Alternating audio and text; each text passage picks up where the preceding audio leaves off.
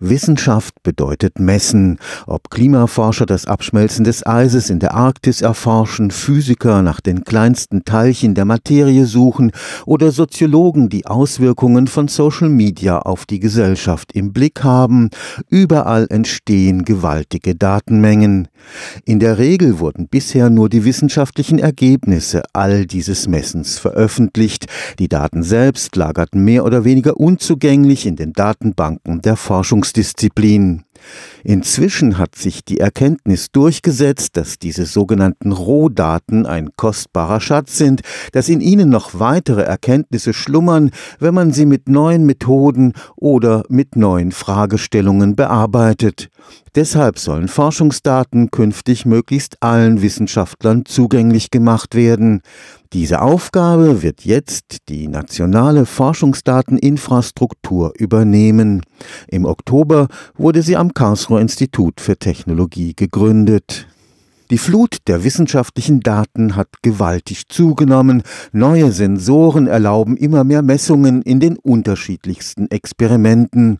Aber auch in Computersimulationen entstehen riesige Mengen von Forschungsdaten. Die Rohdaten hat es eigentlich schon immer gegeben, sowohl bei experimentellen Messungen wie auch im Simulationsbereich. Aber sie sind in den einzelnen Forschergruppen sehr dezentral, lokal gespeichert worden in individuellen Formaten und waren dort im Wesentlichen für einen engeren Kreis von Wissenschaftlern zugänglich. Der Paradigmenwechsel findet derzeit statt, dass man im Prinzip erkennt, dass wenn man Daten standardisiert zugänglich macht einer größeren Breite von Wissenschaftlern und Communities, dass man einfach einen Mehrwert für jeden generieren kann, indem Daten miteinander verknüpft werden, indem Zusammenhänge gefunden werden, in denen Wiederholungen von Experimenten oder Simulationen vermieden wird, man einfach effizienter arbeiten kann und mehr Information miteinander verknüpfen kann. Die Professorin Britta Nestler vertritt die Ingenieurwissenschaften im Rahmen des jetzt ins Leben gerufenen Vereins Nationale Forschungsdateninfrastruktur NFDI. Die Veröffentlichung von Forschungsrohdaten muss eine Reihe von Hürden nehmen, die es bei der Veröffentlichung von Forschungsergebnissen so nicht gibt. Die Rohdaten enthalten natürlich unheimlich viele Parameter und Informationen in speziellen Formaten. Wir brauchen jetzt eine Infrastruktur, die darüber gebaut ist und die im Prinzip die Metadateninformation enthält, damit man eine gewisse Systematik betreiben kann und in der Datenflut sozusagen noch ein Konzept erkennen kann und auch weiß, was in welchen Daten an Informationen verborgen ist und abgespeichert ist. Sogenannte Metadaten sind der Schlüssel, mit dem spezialisierte Datenbanken gelesen werden können. Die Metadaten enthalten im Prinzip, unter welchen Bedingungen wurden die Daten gemessen oder simuliert, mit welcher Apparatur, mit welcher Hardware wurden sie produziert? Und nicht die Daten selber, die dabei entstanden sind. Man möchte diese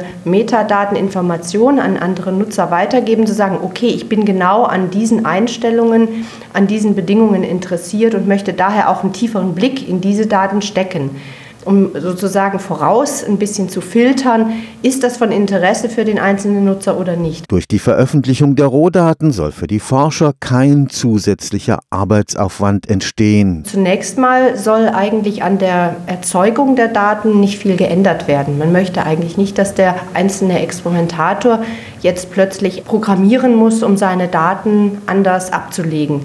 Das Einzige, was wir ändern wollen, indem wir Vernetzung herstellen über die nationalen Forschungsdateninfrastrukturen, dass man auf Daten zugreifen kann und eventuell auch Daten nach der Ablage in standardisierte Formate ablegt, in vereinheitlichen Datenbanken. Aber der einzelne Erzeuger von Daten soll möglichst wenig ändern müssen. Die Veröffentlichung von Rohdaten wirft auch rechtliche Fragen auf. Wem gehören die Daten, die bei einem Experiment entstehen? Natürlich arbeiten wir zunächst mal in dem Gedanken von Open Source, Open Access Daten. Aber natürlich haben wir auch Partner, die gerne partizipieren möchten an der Infrastruktur, die aber durch Geheimhaltungsvereinbarungen darauf angewiesen sind, einen Teil Information der Daten oder die gesamten Daten zu schützen. Dafür werden in den Initiativen in den nächsten Jahren umfangreiche Konzepte entwickelt, damit wir eine möglichst breite